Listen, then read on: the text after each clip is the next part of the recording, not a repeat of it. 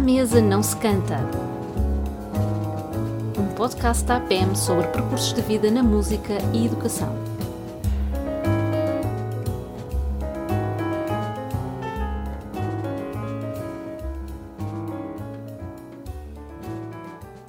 Inês Thomas Almeida. Muito bem. Muito obrigada por estares aqui connosco hoje, por ter vindo aqui até, até à APM. Aliás, era um sítio que já conhecia, já vamos falar nisso. Uh, muito obrigada, estamos muito contentes por teres encontrado um bocadinho do teu dia para vires aqui conversar connosco e, e poderes, e principalmente neste teu último, ou de um dos últimos trabalhos que estás a fazer sobre a uh, Madalena Perdigão, uma, uma, uma pessoa tão importante para a APM e, tão, e não só, e tão importante para a música em Portugal e para a música na educação em Portugal. E portanto, muito obrigada por estares aqui connosco. Uh, obrigado Inês, é um prazer, é um prazer ter-te cá um, e para além de, de, da ligação à, à doutora Madalena, com certeza vamos também conhecer um bocadinho do teu trajeto um, e que para mim também é, é, especial estares aqui por pura coincidência, também passaste pela Universidade de Évora, já é a segunda pessoa uh, que é temos cá convidado, que pura coincidência, não é? Uh, vem cá, o que também mostra que uh, estes percursos, não é? Que são extremamente transversais e depois o, o, o, sucesso das carreiras de cada, de cada um dos nossos convidados. mas Inês, nós começamos sempre um pouco por conhecer, conhecer-te um bocadinho melhor do teu trajeto, um, daquilo, de onde é que começaste, não é? Qual é que foi a tua primeira ligação à música? Bom, antes de mais, muitíssimo obrigada pelo convite, que é uma, um prazer e uma honra estar aqui. Um, e bom, a minha ligação à música um, começou aos 11 anos, uh, porque na verdade eu na minha família não tinha nenhuma, não existe nenhuma tradição musical e portanto não era algo sequer que, que estivesse à mão. Vamos dizer primeiro, Inês, que, que tu nasceste na República Dominicana. É verdade. Viveste lá até, até aos 4 até anos. aos 4 anos e, e, e no dia da gravação, hoje, neste dia, pela primeira vez, temos o, o nosso é presidente, o Marcelo Rebelo de Sousa, na República Dominicana. É, é engraçado. A primeira visita oficial de um presidente Exato. da República Portuguesa um, à República Dominicana é hoje, portanto, realmente isto está tudo ligado. Está, tudo ligado. Está tudo Inês, e, mas, portanto, até aos 4 anos. Eu vivi, portanto, eu nasci em Santo Domingo, na República Dominicana, a minha mãe é dominicana e o meu pai é português. E aos 4 anos viemos todos para, para Portugal. Para Portugal e, portanto, eu cresci aqui uh, junto da família paterna, sempre com muita ligação à República Dominicana e regressando sempre para férias, para isto e para aquilo, mas a escolaridade foi feita aqui. E uh, estando eu um, no que hoje seria o quinto ano, portanto, na altura era o primeiro ano do ciclo, do ciclo. e que tínhamos aqueles dois anos com educação musical nas escolas, etc no primeiro ano tive uma professora que era o, o, que era comum naquela escola, eu estava na escola pública, na escola Francisco Ruda, e o comum era as, escola, as aulas de música serem muito más. Eu não sei se estou aqui a dizer uma coisa má, mas naquela escola eram não péssimas. Não vamos verificar o que é que se passava na Francisco Ruda na altura. Pronto, e, e, nós não gostávamos nada, e, e era, havia uma grande barulheira nas aulas, ninguém estava interessado, aquilo era horrível, horrível. Bom, e no segundo ano veio um professor diferente um professor que eu agora imagino que ele não devia ter mais do que 18, 19 anos, era muito, muito novinho. Para mim era um adulto, mas era um adulto muito jovem. E veio um professor diferente que uh, tentou, a princípio, nas primeiras aulas, fazer enfim, o tal programa e, e viu que com a nossa turma não havia possibilidade, estava fora de questão. Uh, e então ele teve esta ideia maravilhosa que foi mudar totalmente a sua abordagem. Então passou a dizer: Vocês querem fazer barulho? Muito bem. Então cada um vai fazer um barulho. E cada um vai trazer uma coisa para fazer barulho. E nunca mais te esqueceste e, disso.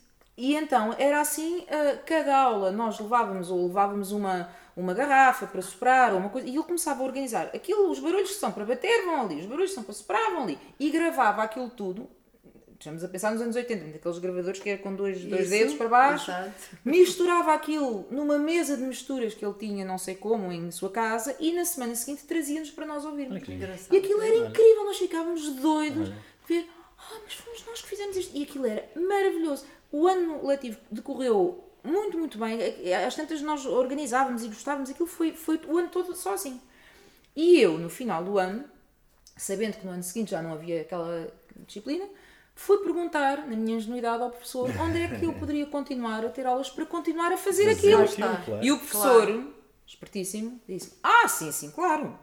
O sítio onde podes continuar a fazer isto Chama-se Instituto Gregoriano de Lisboa. que não tinha nada esta abordagem.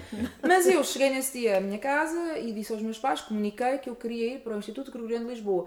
Estávamos na época das listas telefónicas, fui à procura. O que é que é isto? Mas isto existe. Telefonaram e a preocupação dos meus pais, mas é uma escola privada, mas é longe, mas é pública. Bom, fui lá fazer as provas de admissão, entrei quando entrei, comecei a ter aulas, percebi que não era nada aquilo, mas gostei daquilo. E como era muito certinha, muito pronto e tal, pensei, bom, agora estou aqui, agora, olha, agora estou aqui. E foi a melhor coisa que me aconteceu. Portanto, aos 11 anos entrei no Instituto Gregoriano de Lisboa, saí aos 23, depois de ter completado todo, toda a escolaridade e tudo, enfim, fiz o instrumento de piano, etc. E, e desde piano com a, com a... com, a... minha querida, querida Luísa Gama Santos, mas só queria dizer em relação a este professor que eu não sei dele o nome. Não Temos sei quem é esta pessoa. Depois, no final da nossa vida. conversa, vais dizer claro. o ano e nós vamos, vamos descobrir e, o professor. E, e, música em casa, Inês? Com, este, com esses teus pais não é, multiculturais, havia música ah, dominicana, música portuguesa? Hum, o que é que se ouvia na rádio? os meus pais não. A única rádio que se ouvia em casa era a Antena 2. O meu pai gosta muito de ouvir música dita clássica. Uh, o meu pai, quando era jovem, ia ao São Carlos, ia ouvir os concertos e tal, mas nunca aprendeu música. Uh, havia um piano muito, muito velho em casa, onde ele tocava assim umas coisas, ele não aprendeu música, sentava-se e fazia assim umas coisas muito dramáticas, cheio de pedal e tal. e era o mais parecido com alguma, enfim, alguma música hum, clássica que passasse em casa, de resto passava muita música. Os meus pais tinham vivido no Brasil também, durante um ano, e o meu pai tinha trazido uma coleção de, de vinis com música do Nordeste brasileiro, ah. aquelas coisas todas, e então ouvíamos isso constantemente, música da Venezuela, da República Dominicana, curiosamente menos. Um, apesar de depois ouvíamos bastantes coisas e tal, mas já mais para, para o fim dos anos 80, 90, Juan Luis Guerra, por aí fora, e cada vez que íamos à República Dominicana, pronto, aquilo era um banho de merengue, ainda não existia a bachata, felizmente não posso dizer isto, mas uh, era muito, muito merengue, muita salsa e nós ouvíamos isso, mas em casa o que ouvíamos realmente eram aqueles, aqueles vinis de música brasileira e sobretudo a música clássica, que o meu pai, sem ter nenhuma educação formal, punha a rádio e dizia, então isto agora, vamos acertar, isto agora é o quê? Bach, Beethoven ou Mozart? Eram os três. às vezes não era nada, mas ah, não, sem fazer ideia. Depois íamos ouvir, às vezes, ah, ninguém acertou, olha, não era nada disto, era só... mas era assim uma brincadeira que nós tínhamos, mas portanto isto totalmente de forma amadorística, sem, sem Sim, nenhuma base. Uh, portanto, a primeira pessoa que começou a aprender música fui eu realmente no, no Gregoriano, no Instituto uhum. Gregoriano de Lisboa. Uhum. Com Fantástico. excelentes professores que tive desde o princípio até ao fim. Excelentes professores, só posso ser maravilhas da educação musical que tive no Instituto Gregoriano de Lisboa. Que bom. Mudaram todos a minha vida, para e, muito melhor. O instrumento já era, já era canto ou passou por. Não, não, era piano. Era piano. piano. Aliás, o primeiro ano que eu lá estive ainda tive aulas, devo ter sido uma das últimas alunas da professora Elvira de Freitas. Ah. Foi, apanhei uma das últimas. Uh, mas ela já não estava bem e, portanto, uh, lembro-me de não ter tido aulas até o final do ano letivo. Uh, em algum momento foi-nos anunciado que ela já não voltaria e, portanto, depois, no ano seguinte, disseram que agora a minha nova professora chamava-se Luísa Gama Santos. Que e foi a felicidade, foi a coisa melhor que me aconteceu e, portanto, foi piano porque era por onde havia vaga. Na altura só havia piano, cravo e órgão e havia vaga para piano e eu fui para piano. O canto começava muito mais tarde, já quando nós tínhamos, a partir da puberdade, já tínhamos mais outra idade e começávamos a ter educação vocal. Pois. E aí é que eu comecei a ter aulas com o Armênio Granjo, que estava no Coro de São Carlos e que, que me entusiasmou imenso, imenso para, para, para o canto. Eu não, não, não sabia nada, não conhecia nada de ópera, enfim, conhecia da história da música e tal, mas ele, como estava no, no coro e como viu que eu tinha algum interesse, arranjava-me a maneira de eu ir lá assistir aos ensaios. Nem é só nem era ensaio geral, ir a um ensaio qualquer. E eu, ia, eu habituei-me uh, para aí aos 18 anos, uh, 17, 18 anos, a ir assistir aos ensaios do São Carlos, que era uma maravilha. Ver o teatro por dentro, as pausas, agora não, agora não sei o quê, as roldanas, as maquinarias, tudo outra vez. Ai, aquilo era uma maravilha, porque eu nunca tinha visto aquilo. E aquilo fez-me criar uma paixão muito grande pelo canto, e então aí eu que enfim, o meu instrumento era o piano e durante muitos, muitos anos e com muitas horas diárias de estudo de piano, mas achei que no canto tinha uma possibilidade, hum, na minha ingenuidade, julgava eu, uma possibilidade maior de poder fazer uma comunicação direta com o público no sentido em que não me via de maneira nenhuma, não tinha nível para isso, a fazer uma carreira de concertista, de solista de piano. Portanto, aquilo era uma coisa para mim mas não tinha possibilidade de dizer alguma coisa, se eu quisesse dizê-la, que chegasse a um público. E achei que no canto poderia fazê-lo. E portanto decidi apostar por aí. E, pronto, e comecei a ter aulas, na altura com a, aulas privadas, com a professora Liliana Bizinec, que me foi recomendada pelo Armênio Grange, comecei a ter aulas com ela, primeiro em casa dela e depois eu soube que ela estava a dar aulas na Universidade de Évora, lá está. Uhum. uh, e fui, fui então ter com ela. Pelo meio ainda fiz um ano uh, na Escola Superior de Música de Lisboa, no curso de formação musical, uhum. estava um bocado na dúvida, sim, se não. Ainda antes disso fiz três anos do curso de Biologia, porque na altura dizer em casa que eu que queria seguir profissionalmente era música era, era, foi era impossível. É, complicado? É, ou, foi ou, complicadíssimo. Os Ai, meus sim. pais diziam: não, não, mas isso é uma coisa que não existe. Está bem que eu tenha lá o hobby desde os 11 anos de aprender música e, e a carga horária que eles diziam: mas porquê é que tens que estudar tanto e tanto piano? Eu, não, mas eu gosto disto. Os meus pais nunca me impuseram o que quer que fosse e, aliás, até me lembro, a minha irmã até dizia, porque naqueles últimos anos do, preparar o exame do oitavo grau e tal, eu estudava, às vezes era uma barbaridade, às vezes estudava 8 horas de piano por dia. Pois. E depois eu dizia, não, mas é que eu tenho que estudar piano, eu tenho que estudar piano. E a minha irmã dizia, mas repara que eu não tenho que estudar piano, eu não tenho que estudar piano, mas tenho que ouvir isto o dia todo, não pode ser. Era assim. E portanto, era eu ali a tentar fazer o meu caminho, mas sem nenhuma. Enfim, ninguém da minha família me dizia para o fazer. E quando chegou a altura de ir para a universidade uh, ir seguir música uh, num curso superior estava, uh, estava fora de questão, era uma coisa que nem pensar. Fazes um curso de outra coisa qualquer. Normal, faz normal, um curso faz um curso normal e, e continuas com o teu hobby. Um, e eu comecei a fazer o curso normal, fui para a Faculdade de Ciências, na Universidade de Lisboa, para o curso de Biologia. Fiz o primeiro ano, fiz o segundo ano, fiz o terceiro ano. E ao fim do terceiro ano, bem, aquilo era. Eu, eu, não dormia de noite a preparar os exames, porque passava o dia na escola de música, depois tinha sete horas de piano para tocar, e depois tinha as aulas de fisiologia animal, e depois tinha não sei o quê. E aquilo era uma carga de trabalho, era, era demasiado. Eu estava extenuada e pensei, eu vou ter que optar, vou ter que decidir, porque via muito mais facilmente a ter um, uma carreira profissional na música do que na biologia. E então tentei, assim, algumas vezes em casa, dizer, e aquilo, ah, não, não, estamos, estamos quase a acabar o curso, Exato. dois anos. E eu. Na altura já eram três ou quatro. Eram cinco, eram cinco. Sim, Portanto, eram se cinco. fosse hoje eu tinha a licenciatura em Biologia. Na altura eram três anos, não tinha nada. Mas eu lembro-me na altura e sempre fui muito determinada, não é? Desde pequenina, não, é? aos 11 anos, dizer, agora vou aprender música.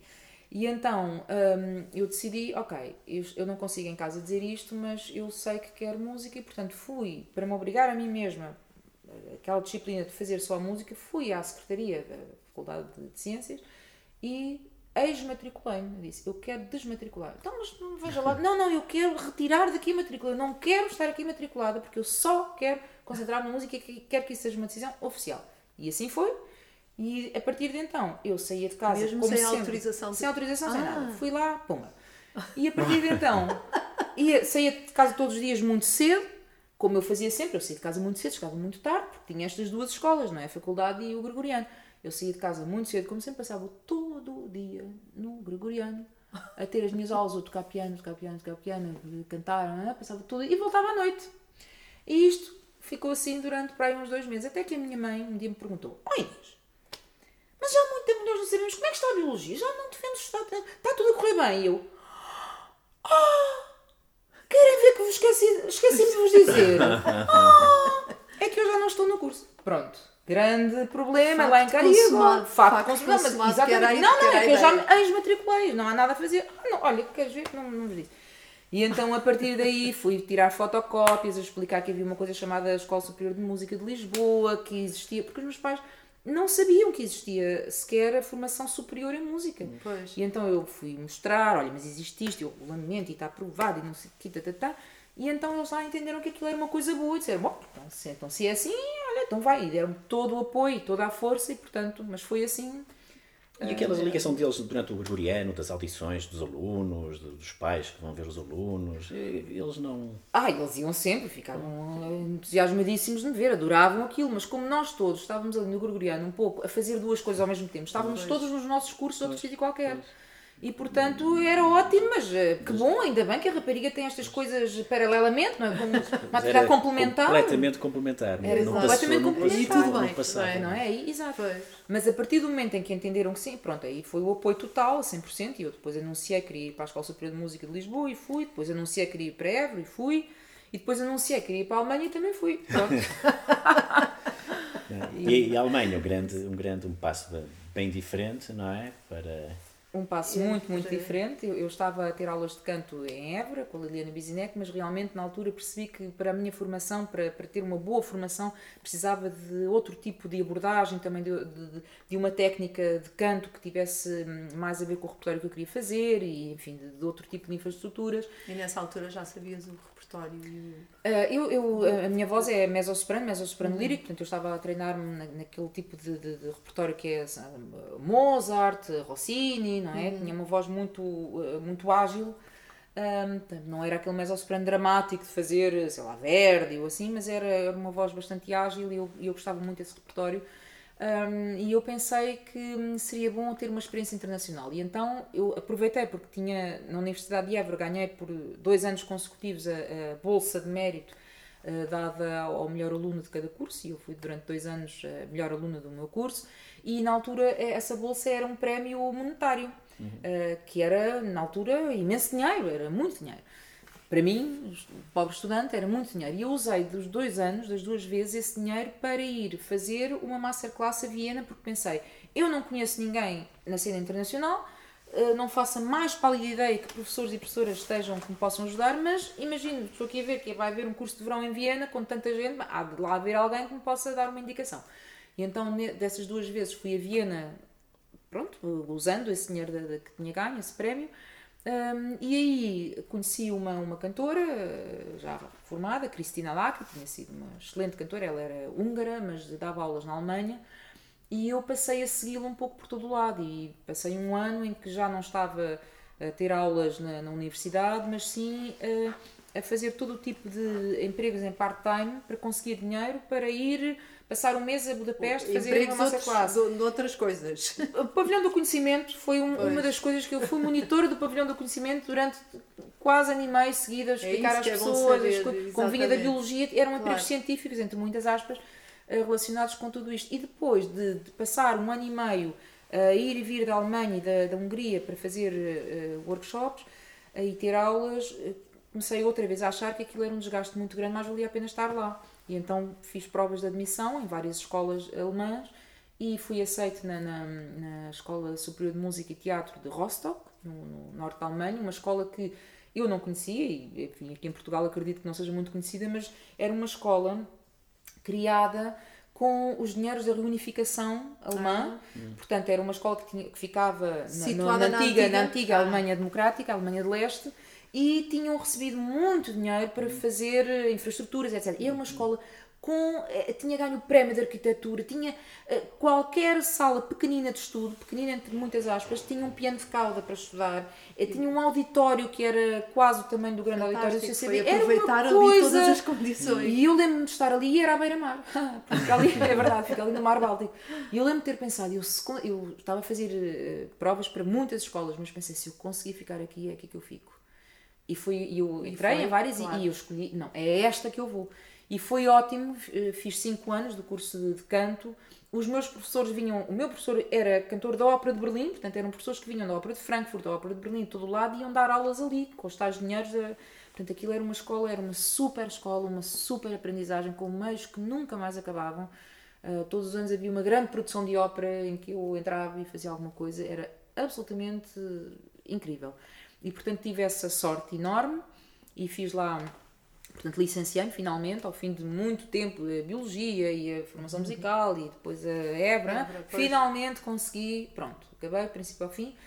E depois comecei a trabalhar, comecei a trabalhar lá na, na Alemanha como, como cantor, portanto a fazer várias produções e enfim, fazia muitas coisas, não só de ópera, mas de oratória e música de câmara e enfim, recitais, hum, com piano, fazia tudo um pouco, havia muito trabalho assim para, para, para este tipo de, de, de coisa, mas eu comecei depois a querer ficar mais num sítio. hum, fui decidir ir para Berlim, terminado o meu curso, porque Rostock era uma cidade muito boa para estudar, mas depois, Mas depois não a saída profissional não, não existia.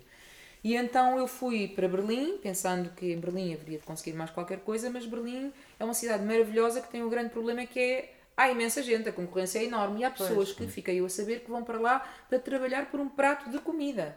Vão para lá para dizer que estão em Berlim, que cantaram Ah, não pois. sei onde, sem receber. E eu nessa altura comecei a ver, oh diabo, pensei, eu não, não saí do curso de, de biologia, não, não mudei, não abandonei o meu país e a minha Para estar família e não fiz tudo situações. para estar Claro, agora. claro. Quer dizer, Claro. o meu trabalho tem que ser valorizado. E então, ao fim de algum, alguns anos poucos, decidi mudar de, de, de área. Também comecei a perceber que não era bem, bem, bem, bem, bem aquilo que eu queria. Que cantar eh, era ótimo e tal, mas a tal questão de comunicar com o público, aquilo que me tinha eh, interessado muito, eh, eh, por comparação com o piano, de eu ter um público a quem chegar, também não chegava eh, bem com, com o canto, porque para já havia muitas pessoas, mas depois também eu fazia mi- o meu papel, mas não podia dizer, não podia falar sobre ele. Não. Isso, o ensinador tinha uma ideia, eu fazia aquilo, ou ia, quando muito no recital eu podia falar um bocadinho do repertório, o que é que eu achava, mas não, não que também essa comunicação, como eu imaginava que queria fazer,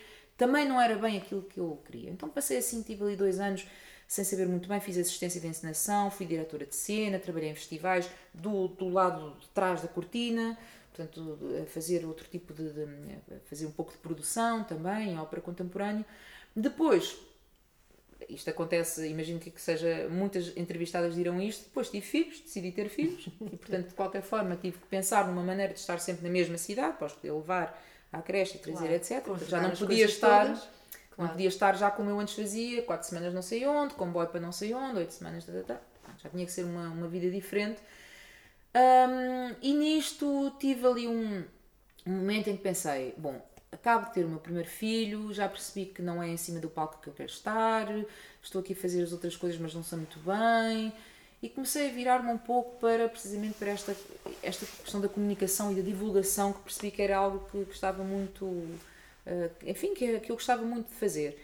E então decidi fazer uma pausa de tudo e criar uma pausa de tudo, não, uma pausa desta atividade, já se verá que não foi pausa nenhuma, pelo contrário, e criei uma, eh, uma associação, uma organização não governamental chamada Berlinda, para a Um divulgação. Fantástico, Berlinda, está. fantástico, para a divulgação da cultura dos países de língua portuguesa em Berlim.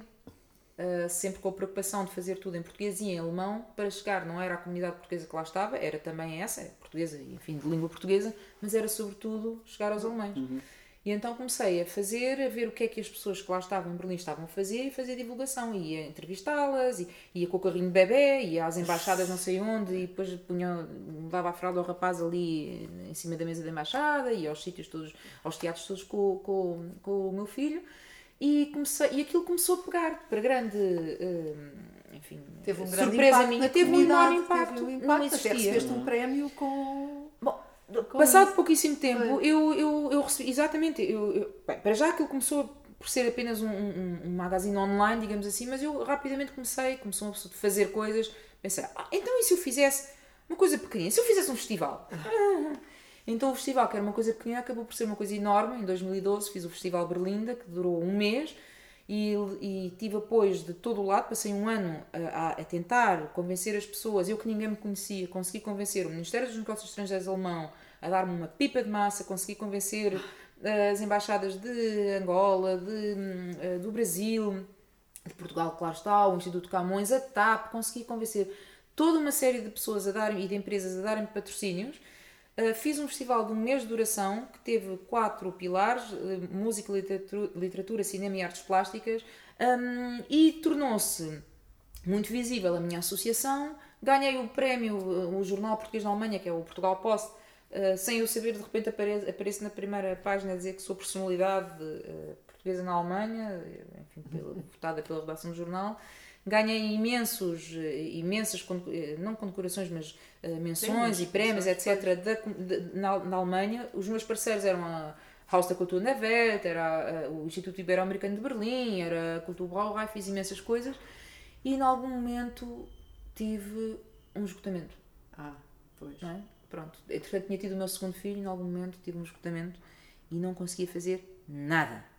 E pensei que isto era demasiado, até porque esta. Foi uma esta overdose de fazer. foi uma overdose, até porque esta associação que eu fiz, precisamente pela projeção que dentro daquela comunidade hum, estava a ganhar, eh, comecei a ter pedidos de ajuda de muitas pessoas. Olha, eu sei que é tudo cultural, mas eu tenho um problema Entretanto, foram os anos da, da crise económica, 2011, a 2014, era tudo, eu estava lá. Pois. As pessoas chegavam em Catadupa com problemas, pessoas a dormir na rua, aqueles anos horríveis da Troika, não sei o que, as pessoas iam para Berlim julgando que era o Eldorado e percebiam que, que a taxa de desemprego maior, mais alta da Alemanha era ali, se fossem para o outro lado, era melhor, não é? Mas ali não. E eu tinha que resolver problemas sociais todos os dias. E criei um, dentro da associação um gabinete de, de- que era a Berlim da Ação Social, só para isso. Portanto, todos os dias nós recebíamos pessoas e resolvíamos problemas.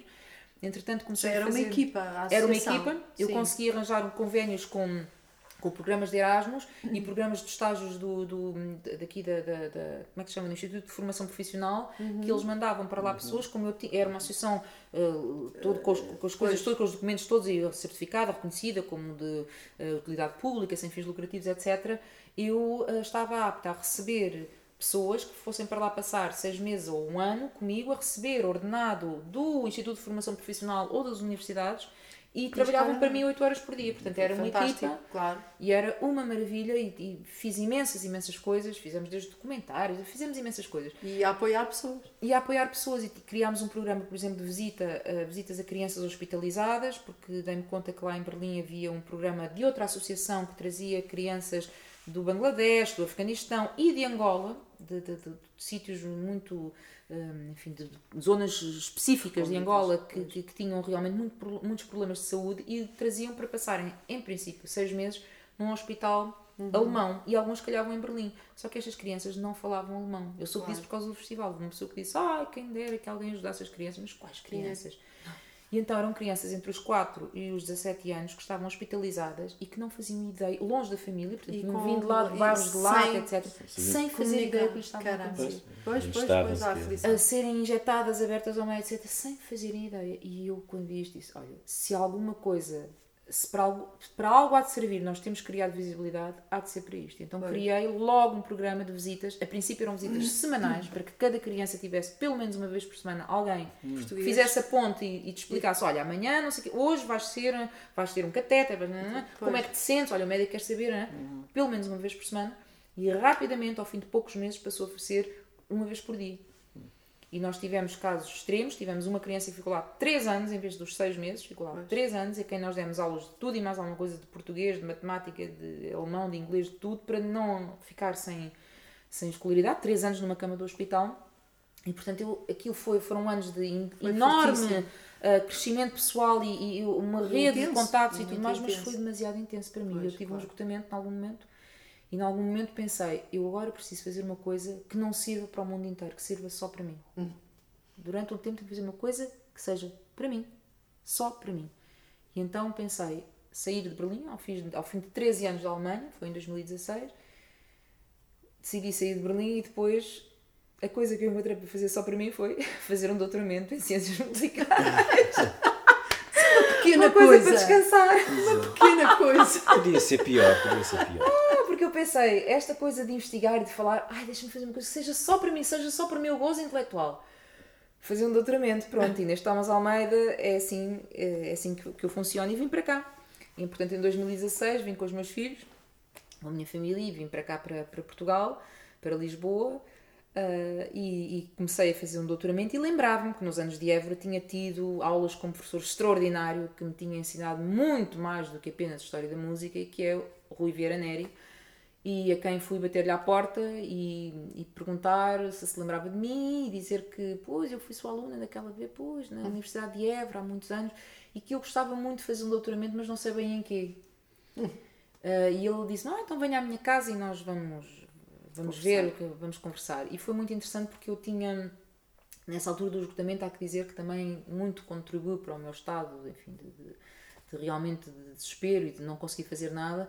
Ah, tinha morrido, morreu no dia 1 de, de- de janeiro de 2015, o meu tio, o irmão do meu pai. ah, Jorge Estrela, que foi historiador de arte, foi micólogo, foi museólogo, foi diretor da Casa Museu João Soares, foi uma pessoa, enfim, para a história da arte extremamente importante e para mim, em especial, importantíssimo. E ele morreu de repente, foi uma coisa que não estava à espera, morreu de repente. Uh, e eu estava abaladíssima e esse, com esse meu tio eu tinha, ele tinha feito várias exposições lá na Casa Museu João Soares, nas Cortes um, e, e uma delas tinha sido, que eu tinha acompanhado desde sempre, de, de um- um- uma viagem de um, de um nobre florentino, que era passou depois a ser o Cosme III de Médicis, que veio a Portugal no ano de 1669. E, e o meu tio tinha pegado no livro, tinha um facsímile e fez uma exposição muito interessante, com pintura, com tudo, sobre essa viagem de de Mestre. Portanto, a questão da, da viagem, do relato de viagem, é algo que eu conhecia desde sempre com o meu tio. Fui então muito abalado, o meu tio tinha morrido, eu tinha tido um esgotamento, eu estava muito mal, eu queria mudar de, de rumo, mas não sabia o quê. Lembrei-me, por qualquer razão, do Rui Vieira Neri, fui ter com ele e ele recebeu-me em casa dele, assim, assim, ah, então, Inês, sente-se, olha, quero um café. Digo, ah, sim, olha, agradecia, um café? Sim. Ah, então, fica aí que eu vou preparar. E eu fiquei. E a casa do Rui Vieira Neri está cheia de gravuras lindíssimas do século XVII e XVIII, de gravuras de, de, mapas e de, enfim, de outras coisas, coisas lindíssimas. E eu comecei ali a ver e disse, ah, que engraçado. Ah, esta de 1669. Ah, esta é de 92. Pois, que engraçado pois, isto, é, isto, isto aqui deve ser. E ele ah, sim, isto aqui é Catarina de Bragança, quando foi casar com, com o rei inglês e tal. Eu, ah, isto lembra-me tanto aquelas, aqueles relatos de viagem que o meu tio me falava o Cosme de Médici, era este tipo de gravura e tal. E ele olhou para mim e disse: oh Inês, sabe que é uma coisa que se calhar até podia fazer.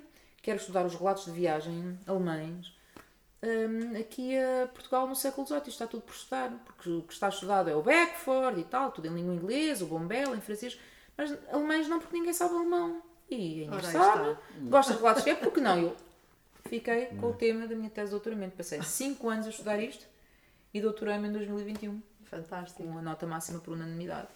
Foi bonito. E, e, a, e, a, associação? O que é que, que, aconteceu à associação? Então, eu quando, quando saí, eh, em 2016, eu anunciei primeiro que, que ia sair, aliás foi, foi para mim muito, eh, eu fiquei muito sensibilizada, sensibilizada e fiquei, foi muito reconfortante também ver que a Embaixada de Portugal em Berlim organizou uma cerimónia uhum. de reconhecimento e, e, e despedida, assim se chamava, e convidaram todo o corpo diplomático dos países de, de, língua portuguesa e os diretores das instituições com quem eu tinha trabalhado para se despedir de mim, para me fazerem prestar homenagem àqueles cinco anos que eu tinha estado à frente daquela da associação, associação e das coisas que tinha feito. Portanto, foi uma coisa que muito, muito me tocou. E nessa altura também eu pensei, bom, nós, a associação era bom se ela continuasse, então fizemos uh, eleições para o novo, um, eh, para os novos órgãos que iriam a seguir sem mim e assim foi e, e neste momento a associação continua um, faz uma atividade mais pequena do que aquela que eu fazia na altura, porque realmente era um exagero, mas continua, por exemplo, com o programa das visitas, continua a fazer um, atividades para a comunidade de língua portuguesa, continua, mantém ainda a tal página em português e alemão de divulgação e uhum. de iniciativas e com um programa de entrevistas, com divulgação, com parcerias várias. Portanto, foi um trabalho uh, E portanto criou... continua sem mim. Continua sem mim. É, é muito. Mas, mas continua, é fantástico. Continua sem mim, é verdade. Eu estou e muito, entretanto, muito atualmente, e era isso que vinhamos também agora e que muito gostávamos que, que conversasses connosco sobre isto, a propósito do aniversário dos 100 anos da Madalena Perdigão, uh, a Gulbenkian vai homenagear e tu estás muito envolvida nisso. Queres é contar um bocadinho? Eu, eu tenho, tenho uma sorte de, de, poder estar eh, realmente muito envolvida nisto, precisamente o Rui Vieira Neri, que depois de ser meu orientador de tese passou a ser, enfim, um grande e muito querido amigo, um, convidou-me para, um, para participar nesta, na elaboração da exposição um, comemorativa dos 100 anos de Portanto, seria o centenário de Madalena de Azeredo Perdigão, que nasceu em 1923 e que vai ser lembrada precisamente pela Fundação Carlos Gulbenkian. A exposição começa a dia 28 de abril e dura até 20 de julho. Um, e precisamente o comissário Oliveira Nery, eu sou o comissário adjunta, e nós estamos uh, desde há muito tempo, desde há vários meses, a preparar esta exposição que pretende sensibilizar para o papel importantíssimo de Madalena de Azeredo Perdigão, não só na parte que é a parte mais recente, digamos assim, que as pessoas se recordam mais dela, que foi o papel importantíssimo que ela teve na criação do Acarte, não é? E, enfim, uhum. foi diretora, primeira diretora, criadora e primeira diretora do Acarte, com todo tudo que uh, de, de, de, extremamente marcante teve, não é? Trouxe a Pina Bausch, uh, uhum. para o movimento pós-moderno, das artes, enfim, tudo isso. da nova dança, da world music, das bandas, toda essa atividade que as pessoas ainda assim conhecem mais, mas também duas outras grandes, eh, dois outros grandes pilares da sua ação, que foram a ação no Serviço de Música, onde esteve 16 anos, portanto foi a primeira diretora do Serviço de Música da Fundação Carlos Gulbenkian, onde fez um trabalho notável na organização de festivais e, enfim, e toda, na, na, na, criação da Orquestra Gulbenkian, que a princípio era a orquestra de câmara, foi por ação dela, na criação do, do, enfim, do Grupo Experimental de Ballet, que passou a ser Ballet Gulbenkian, já não existe, mas foi uma iniciativa uhum. dela, do Coro Gulbenkian, um, da, da, da, Comissão Portuguesa de Etnomusicologia, da Comissão de Musicologia, da inventariação do património musical nas bibliotecas, nos acervos, não é? estava tudo por algum lado em caixotes a apanhar umidade e ela fez uh, a coleção Portugal e a Música para fazer as edições uh, das partituras do Carlos Seixas, do Frei Manuel Cardoso, a apresentação da ópera La Spinalba, quer dizer, toda uma série de, de, de, de atividades que as pessoas conhecem menos ou que não associam tanto. E o outro pilar, naturalmente, o pilar da educação, e aí destaca-se a, a, a, ação que ela teve como eh, Presidente da APEM, e sempre com uma visão estratégica para a educação artística, a educação pelas artes, tudo aquilo que ela fez nesse pilar que é menos conhecido. Nós queremos muito, muito mostrar todo o seu empenho, desde fazer eh, colóquios sobre a reforma do ensino artístico, até Exatamente. participar na reforma do ensino artístico por duas vezes, não é? Por duas vezes participou nessa reforma, eh, em 71, 74. 74 e depois 78, 83. Eh, para fazer a reforma do ensino artístico, do conservatório, daquilo que haveriam ser, haveria de ser depois as escolas superiores, etc, etc, na criação, da, na altura ainda como uh, diretora do Serviço Educativo, dos uh, conservatórios regionais de Aveiro e de Braga, não é? Uhum. Da, da, da, criação de raiz com, com, com, o projeto de arquitetura, de criar uh, o edifício, etc, etc. Uh, as bolsas que ela dava para, para que as pessoas fossem fazer o seu aperfeiçoamento artístico. Antes dela entrar na Fundação havia bolsas para ciência. É? Para matemática ou, ou, coisas relacionadas, por exemplo, engenharia, etc., tecnologia, mas não para música. Ela criou essas bolsas.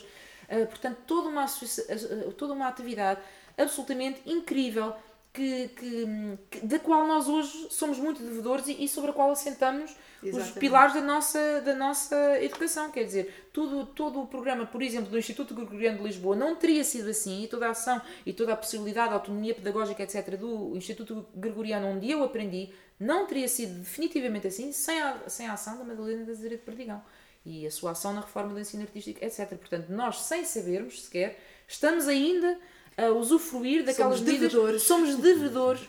Somos devedores da ação desta, desta pessoa extraordinária e, portanto, é com imenso, um, imenso sentido de responsabilidade e um, enfim, um prazer imenso que, que sou comissária adjunta desta exposição, que recomendo a toda a gente e, e, e, portanto, estamos muito, muito entusiasmados por poder mostrar estas três facetas do, da, da, do, da, música, da educação artística e, da, e do acarte ao público em geral. E os nossos amigos e sócios ficam já convidados para ir à exposição e para aprenderem Estão mais. já convidados. não, quer dizer, é, estas coisas são importantes porque às vezes não, não chega só os meios e uma pessoa ter acesso aos meios para fazer coisas, é preciso ter mesmo uma sensibilidade especial para poder fazer. Né? E neste caso, a, a doutora Madalena era a pessoa uh, certa no, lugar certo e, deixou uh, uma, uma, uma herança muito grande para, para a arte em Portugal. Uh, Inês, podes-nos dizer um bocadinho o que é que vai ter a exposição, o que, é que, o que é que estará lá, só para nos abrir um bocadinho o apetite, para irmos lá? Bom, nós, nós vamos ter, portanto, várias fotografias que estão no arquivo da, da, da Fundação Carlos Gulbenkian e que muitas pessoas não conhecerão. Uh, vamos ter documentos também expostos, vamos ter recortes de jornais, uh, várias coisas bastante, enfim, que lá está, que não são do domínio do grande público. E uma parte que eu pessoalmente gosto muito desta parte, que é logo no início, um, antes da entrada da Madalena de Azeredo Perdigão para a Fundação, é uma. Portanto, antes sequer dela entrar, ela já tinha estas preocupações. É, é uma coisa que realmente é necessário ser dita, porque muitas pessoas podem ter ideia errada de que foi por ela se ter casado com José de Perdigão que começou a fazer coisas. História, não é. Eh, ela já era uma pessoa extremamente ativa e empenhada nas questões do trabalho, do trabalho feminino, da valorização do trabalho feminino. Foi sócia autoproposta do Conselho Nacional das Mulheres Portuguesas em 1946, portanto, muito antes, 12 anos antes de entrar em 58, 1958 para a Fundação quando entrou para a Fundação, deslumbrou logo de início as pessoas com a sua um, capacidade de trabalho, com a sua visão estratégica, uhum. que é uma coisa que será vista. Eu não quero agora fazer spoilers, mas verão na exposição que realmente, a um mês dela ter entrado na Fundação, já uh, as pessoas tinham percebido que este, esta era uma pessoa muito especial e, portanto, a ideia de que era uma mulher que tinha uma visão muito. Um, estratégica e muito uh, abrangente daquilo que, e muito abrangente e muito focada naquilo que teria que ser a educação artística isso é algo que é, é questão de educação. Estamos a falar nos anos que. Estamos a falar nos anos 50. 50 exatamente. Ela sabia que a educação era a base para tudo. E em todas as. E isso é algo que, que para mim é muito importante e que está, espero eu, visível na exposição, é que em todas as vertentes da sua ação, o fio condutor foi sempre a educação. Uhum. Foi sempre a educação artística. Criar estruturas. Criar uh, estruturas para que na geração seguinte pudesse haver então outras pessoas a, a, a criar essa massa crítica que era necessário haver para poder haver então orquestras e programas e Exato. festivais que já não fossem feitos por ela. Portanto, não era ela fazer um festival para apresentar o grande um, uh, intérprete A ou B, mas sim criar estruturas que possibilitassem a aprendizagem, a aprendizagem musical, a aprendizagem artística, para que ficassem e nos pudessem daí a várias gerações proporcionar aquilo que ainda hoje nos está a proporcionar e que lá está, somos todos devedores desta visão estratégica dela. E eu espero que todos gostem muito da exposição. Fantástico. Inês, muito obrigada pela. Ficamos aqui estarrecidos a ouvir-te com histórias eh, fantásticas que tu própria criaste e que és protagonista destas, destas histórias. Muito obrigada. Vamos nos encontrar em breve, na, por certo, na exposição e muitos parabéns pelo teu trabalho. Muito obrigada. Obrigado, Inês. É um prazer ter-te aqui. Muito obrigada.